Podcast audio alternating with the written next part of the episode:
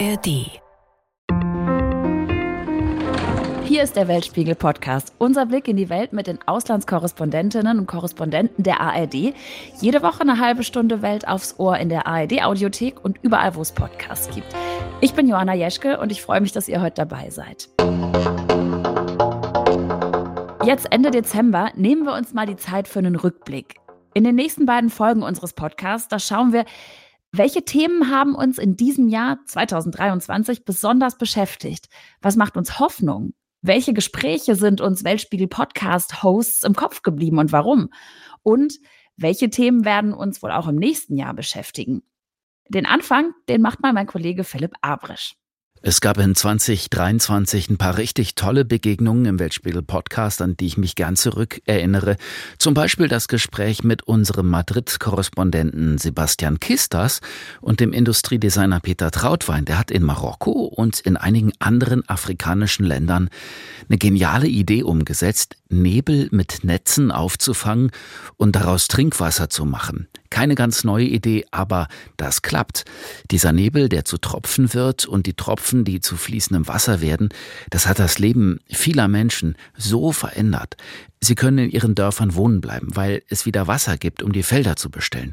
Sie müssen nicht wegziehen in die Megacities.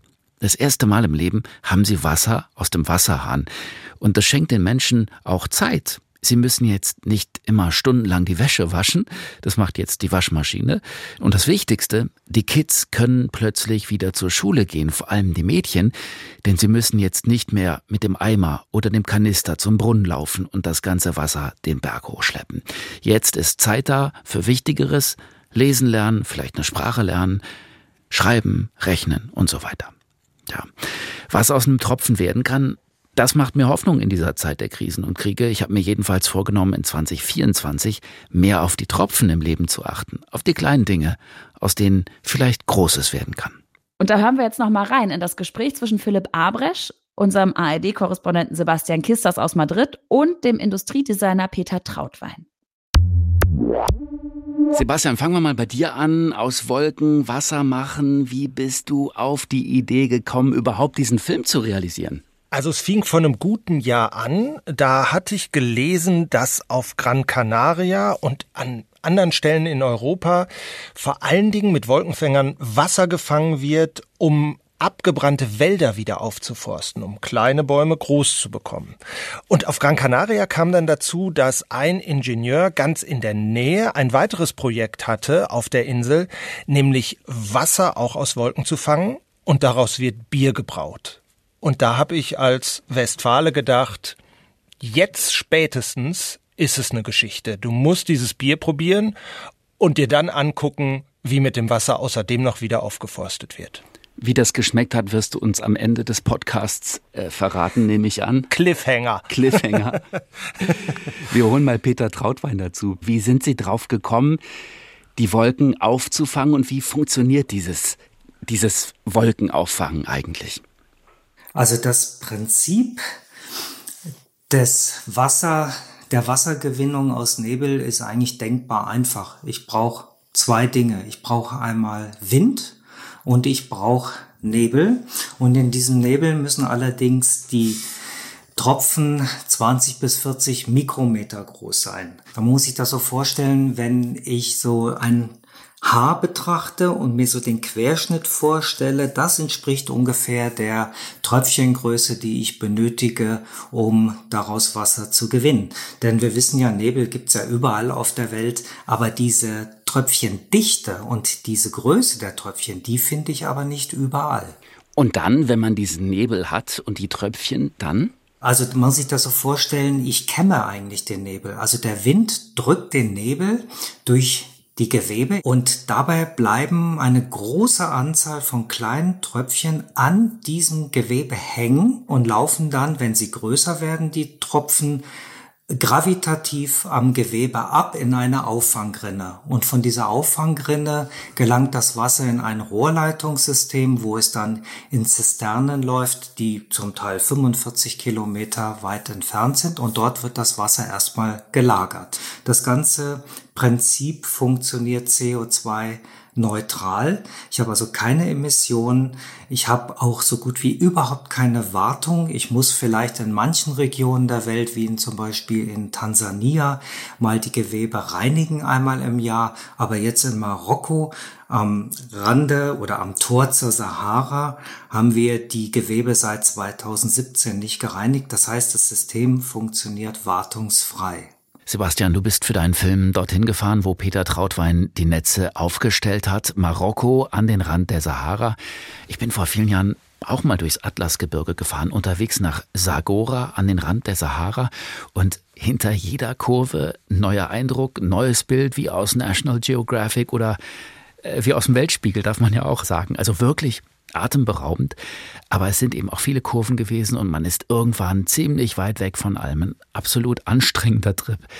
Wie seid ihr dorthin gekommen in die Dörfer? Wie sieht es dort überhaupt aus? Du hast es gerade beschrieben. Man kommt um die nächste Kurve und hat einen Blick, wie ich ihn vorher nicht kannte, zum Beispiel in die Sahara hinein. Und wenn du auf diesem Berg ankommst, wo Peter Trautwein und das Team diese Wolkenfänger installiert haben, das ist erstmal ein sehr steiniger Weg. Man sollte ihn auch nicht selbst fahren, weil dort schon schlimme Unfälle passiert sind. Du kommst auf diesem Berg an. Bei uns war es ein sehr sonniger, heißer Tag und dann stehst du da, siehst 31 Kollektoren, die auf den ersten Blick so ein bisschen aussehen wie wild gehäkelte, überdimensionierte Topflappen. Und du denkst, okay, wann ist der Moment, wann jemand hinter einem Felsen hervorspringt und sagt, verstehen Sie Spaß? Weil ich konnte mir nicht vorstellen zu Beginn, dass man dort in einer nebligen Nacht zehntausende Liter Wasser fangen kann. Es ist Wüste, es ist absolut trocken. Und dann sind wir dort geblieben und am nächsten Nachmittag zogen dann tatsächlich Wolken auf. Und plötzlich ein fauchender Wind, ein Zischen geht durch die Netze und dann Tropfen für Tropfen, plopp, plopp, plopp, fällt es in diese, ja, wie Regenrinnen und läuft dann zusammen in einer Zisterne. Es ist so, als würdest du bei der Badewanne oder beim Spülbecken den Wasserhahn richtig, richtig aufdrehen bis zum Anschlag. So rauschte es da rein. Und dann sagten alle, ja, das ist jetzt wenig. Vielleicht werden das so 30.000 Liter heute Nacht. Absolut irre und beeindruckend. Komm, dann hören wir mal rein in deinen Film. Nun also warten. Auf Wolken, auf Nebel, winzige Tröpfchen, die sich in den Netzen verfangen. Weiter westlich an der Atlantikküste sieht es so aus, als könnte da gleich etwas zukommen auf die Netze. Wolken ziehen auf und plötzlich ziehen sie durch die Netze. Und dann Wasser, Tropfen für Tropfen, ganz ohne Regen.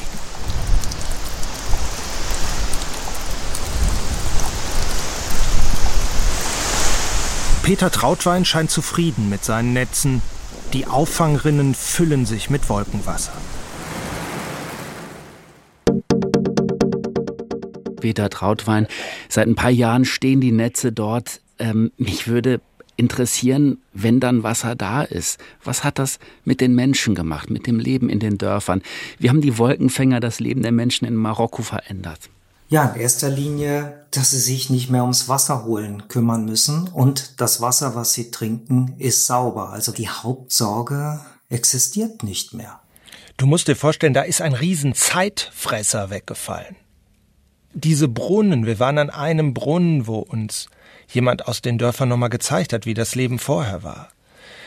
Da stehst du drei bis vier Stunden an. Oder so war es, bevor die Wolkenfänger kamen. Also du musst da hinkommen, oft mit Eseln, stehst drei bis vier Stunden an und musst dann mit dem Esel wieder zurück ins Dorf zu deinem Haus. Das ist ein Zeitfresser, wenn, wenn Wasser fehlt. Und jetzt ist plötzlich Zeit da um zu gucken, was kann ich eigentlich noch mit meinem Leben machen? Lesen und schreiben lernen etwa. Also Das Klima, wenn man sich mal vorstellt, in der sengenden Hitze, Hitze von der Sahara muss ich dann drei, vier Stunden oder fünf Stunden jeden Tag, sieben Tage die Woche Wasser holen gehen, was das für eine Belastung bedeutet. Und die Männer sind häufig gar nicht in den mh, hm, Tälern die ganze Woche über, sondern die suchen Jobs außerhalb und kommen am Wochenende zu der Familie. Das heißt, die Kinder bleiben alleine in den Häusern. Die sind sich selbst überlassen, weil die Mutter stundenlang Wasser holen geht oder dann die ältere Tochter. Also wenn das mal alles wegfällt oder auch, wie Sebastian es richtig sagte, Sie haben jetzt eine Waschmaschine, alles für eine ganze Familie mit vier, fünf, sechs Kindern, die Wäsche von Hand waschen, all solche Sachen, das fällt alles weg. Das ist äh, für uns unvorstellbar. Also wir haben hier Trinkwasser am Wasserhahn, wir lassen uns unsere Badewanne mit Trinkwasser ein. Äh, das ist für uns alles selbstverständlich. Wir haben eine Toilette, drücken einmal drauf und kümmern uns nicht mehr um das Thema. Das gibt es dort alles nicht in der heutigen Zeit. Und das müssen wir uns immer wieder bewusst machen, was das für ein Privileg ist, was wir hier haben ein ganz, ganz tolles, hoffnungsvoll stimmendes Projekt. Vielen, vielen Dank für das spannende Gespräch. Und Sebastian, du bist uns noch eine Antwort schuldig. Das Bier, wie hat's geschmeckt? Das Bier aus Wolkenwasser? Spitze, richtig gut. Wobei ich glaube, zur Ehrlichkeit gehört, ich weiß nicht, ob es am Wasser liegt. Ich glaube, die kaufen einfach richtig guten Hopfen ein. Herzlichen Dank und ähm, ja, alles Gute. War ganz, ganz spannend und interessant. Seitdem es die Nebelkollektoren in diesem Dorf gibt, da kommen die Menschen übrigens wieder zurück, renovieren ihre Häuser oder bauen sogar neue. Die Bevölkerung wächst also wieder. Man kann fast sagen, das ist eine kleine Gegenbewegung, denn viele Menschen, gerade aus dem globalen Süden, die verlassen ihre Heimat, weil sie dort überhaupt keine Zukunft mehr sehen. Weil Kriege oder Konflikte ein Leben unmöglich machen. Oder weil die Folgen des Klimawandels spürbar sind, weil nichts mehr auf ihren Feldern wächst. Viele Migrantinnen und Migranten hoffen auf eine neue Chance in der EU, nehmen dafür die gefährliche Flucht in Kauf. Und Tausende stranden dann in Lagern an der EU-Außengrenze. Das war auch hier im Weltspiegel Podcast eins unserer Themen, das meiner Kollegin Janina Werner im Kopf geblieben ist. Mir ist das Gespräch von Isabel Schajani, die auch den Weltspiegel moderiert, und dem Migrationsforscher Gerald Knaus in Erinnerung geblieben. Wir haben da zum Thema Asyl in Europa gesprochen. Einmal haben wir über Großbritannien eben auch gesprochen und den harten Abschottungskurs, den das Land fährt. Zum einen erinnere ich mich daran, weil es eine sehr lebhafte Diskussion war zum anderen aber auch, weil wir über legale Migrationswege gesprochen haben und wie wichtig die sind, weil gerade die Schlepper sehr viel damit verdienen, wenn sie Geflüchtete übersetzen. Und wenn es legale Migrationswege geben würde, würde das den Schleppern das Handwerk legen. Aber es bedeutet eben auch, dass es Obergrenzen für Geflüchtete gibt, die in dem Land ankommen und aufgenommen werden können. Dann hören wir da mal rein in das Gespräch, das Janina im August geführt hat. Isabel, du warst jetzt ja schon mehrfach in Calais, wo viele Geflüchtete eben nach Großbritannien übersetzen. Was hast du denn da erlebt? Ich habe erlebt, dass wir als Journalisten da ziemlich unwillkommen sind, weil das eine Stelle von Europa ist, wo viele Leute Europa schon kennengelernt haben, desillusioniert sind, einen längeren Teil entweder auf der Straße gelebt haben oder in einem europäischen Land abgelehnt worden sind. Und das ist dann sozusagen der Ausweg in eine Nicht-Dublin-Zone. Es gibt so mehrere Orte in Calais, äh, wo sich nach Ethnien getrennt die Menschen aufhalten, in der Regel so ungefähr zehn Tage. Einer davon ist Grand Saint. Und in Grand Saint sind im Moment ungefähr 900 bis 1000 Personen, darunter auch Familien. Und das ist ein Ort, wenn du da hinkommst, du merkst da schon, versinkt man so ein bisschen mit äh, Gummistiefeln, wenn es vorher geregnet hat. Das ist ein Ort, wo man Hilflosigkeit gepaart mit äh, Kriminalität erlebt.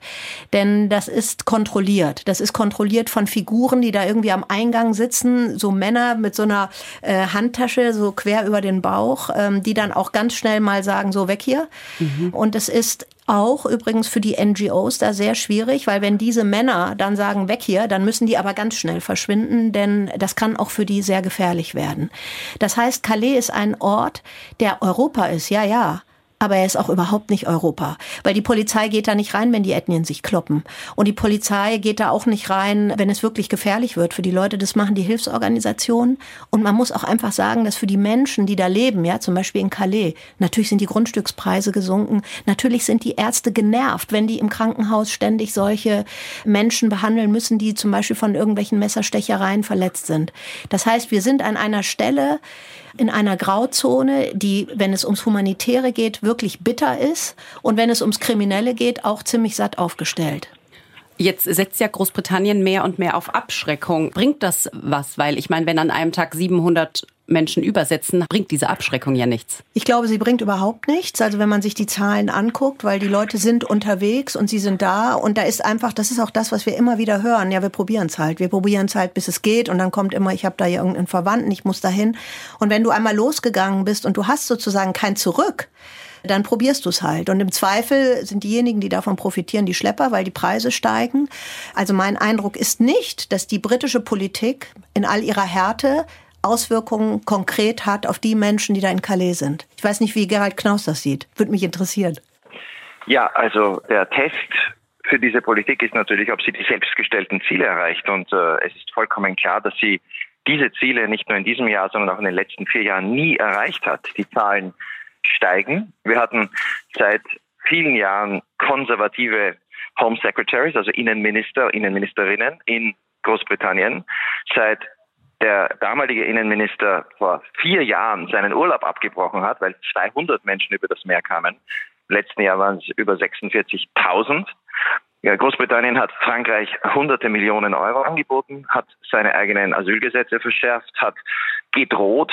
Aber der Kern einer effektiven Politik, nämlich zu sagen, wenn ihr in diese Boote steigt und wenn ihr nach Großbritannien kommt, dann ist es sinnlos, denn wir schicken euch zurück nach Frankreich oder in ein anderes sicheres Land, der ist der britischen Politik nicht gelungen. Wer es mit einem Boot schafft, und darum probieren es die Leute, so oft sie wollen, so oft sie können, so oft sie das Geld aufbringen und die Schlepper verdienen hier in einem EU-Land unglaublich große Summen. Aber wer es irgendwann einmal nach Großbritannien schafft, der bleibt in Großbritannien. Und solange diese Realität nicht geändert werden kann, ist die Rhetorik aus London vollkommen fruchtlos.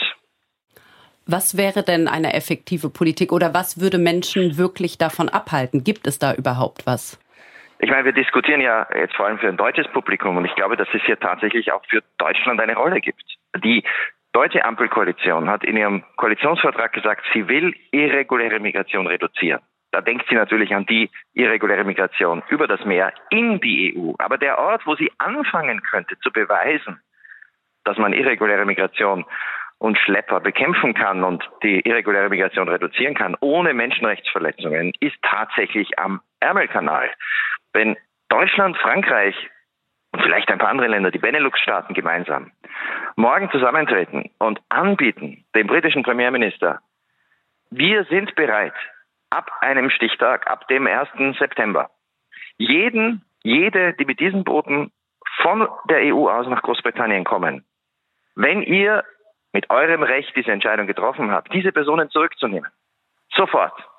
Wenn es so ein Angebot gäbe und man im Gegenzug aber fordert, denn natürlich muss Großbritannien dann auch etwas tun, ihr müsst legale Wege anbieten, dass Asylantragsteller oder Flüchtlinge bei uns, die unbedingt nach Großbritannien wollen, sich bewerben können.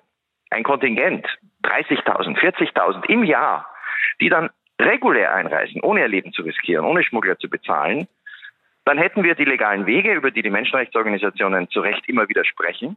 Wir haben aber auch das Schmugglermodell zerstört. Und ja, nicht jeder, der nach Großbritannien will, schafft es. Es gibt kein Recht auf Migration. Es gibt kein Recht, einen sicheren Staat wie Frankreich oder die EU zu verlassen, um in ein anderes Land zu gehen. Aber viele haben ja Verwandte, die haben Gründe. Und wenn man da einen legalen Weg bietet und gleichzeitig das Schmugglermodell zerstört, ich glaube, binnen weniger Tage, und das haben wir schon in der Vergangenheit an anderen Beispielen gesehen, würde das gesamte Schmugglermodell zusammenbrechen. Und das liegt jetzt an der Europäischen Union, auch an Deutschland, hier ein Angebot zu machen. Große Rhetorik. Das ganze Schmugglermodell würde zusammenbrechen. Ich bin ja immer erstaunt, wenn ich Gerald gesehen, Knaus zuhöre.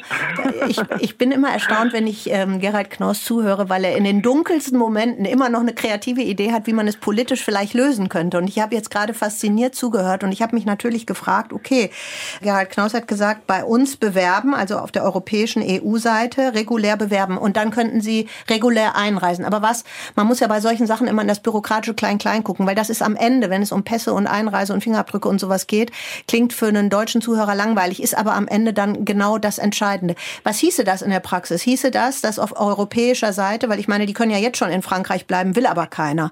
Die wollen ja genau gerade rüber und sagen, wir wollen hier unbedingt weg. Aber was hieße das? Das hieße, die Leute würden da bleiben, würden sich beim UNHCR bewerben, der UNHCR würde sie auswählen und würde dann sagen, oder Großbritannien würde sie auswählen und sagen, okay, Augenoptiker brauchen wir, Fleischermeister nicht. Oder also wie würde es praktisch funktionieren? Nein. Und welches Interesse, also dass Europa da ein Interesse daran hätte, könnte ich mir noch vorstellen. Aber welches Interesse könnte England daran haben? Weil die wollen ja sowieso diese Art von Migration gar nicht haben. Und man würde sie ja auf diese Weise immer noch stimulieren. Also die Frage der Interessen ist natürlich zentral, aber zuerst ganz kurz zur Frage der Umsetzung. Großbritannien hat ein Programm, wo in den letzten, ich weiß jetzt nicht mehr die letzten Zahlen, es waren über 140.000 Ukrainer, die ja nach Großbritannien nicht einreisen dürfen, die müssen ja sich bewerben, die müssen einen Sponsor haben, aufgenommen wurden in kurzer Zeit. Jeder Staat kann das organisieren. Kanada macht das ununterbrochen. Großbritannien könnte sagen, ein Kontingent vereinbart mit der EU, denn auch wir sind ein reiches Land. Dafür bekommen wir etwas, nämlich die Kontrolle über unsere Grenzen. Dafür nehmen wir Leute auf. Um Gottes Willen nicht den UNHCR auch noch diese Aufgabe aufbürden. Der ist ohnehin schon an der Grenze dessen, was mit seinen Kapazitäten, seinem Budget möglich ist. Da gibt es andere Krisen in der Welt. Nein, das sollten Großbritannien und Frankreich gemeinsam lösen. Die EU-Staaten, die haben sich kurz vor Weihnachten geeinigt auf eine Asylreform. Strengere Asylregeln sollen kommen. Die Asylverfahren sollen gleich an den Außengrenzen stattfinden und es soll ein sogenannter Solidaritätsmechanismus eingeführt werden, der überlastete Staaten wie zum Beispiel Italien oder Griechenland, wo sehr viele Migrantinnen und Migranten ankommen, helfen soll, zum Beispiel durch Ausgleichszahlungen. Ja, und ich glaube, das Thema Migration, das wird auch im nächsten Jahr eine Rolle spielen. Zum Beispiel im Wahlkampf, denn im Juni, da wählen wir ein neues EU-Parlament. Ja, und um diese Asylreform, da haben die EU-Staaten ja doch ziemlich hart gerungen. Die ausführlichen Gespräche zum Thema Migration und auch zu dem anderen Thema Wasser aus Wolken, die packen wir euch in die Show Notes. Es lohnt sich, da nochmal reinzuhören. Und uns interessiert jetzt, was waren denn eure großen Themen dieses Jahres? Was hat euch mitgenommen? Was hat euch beeindruckt? Schreibt uns dazu gerne eine Mail an weltspiegel.digital.ard.de oder schreibt es uns auf unserem Instagram-Kanal. Wir freuen uns auf jeden Fall, von euch zu hören und zu lesen. Und wir wünschen euch einen guten Start ins neue Jahr vom gesamten Weltspiegel-Podcast-Team. Redaktion in dieser Folge hatte Steffi Fetz. Redaktionsschluss war Donnerstag, der 28. Dezember. Ich bin Joanna Jeschke.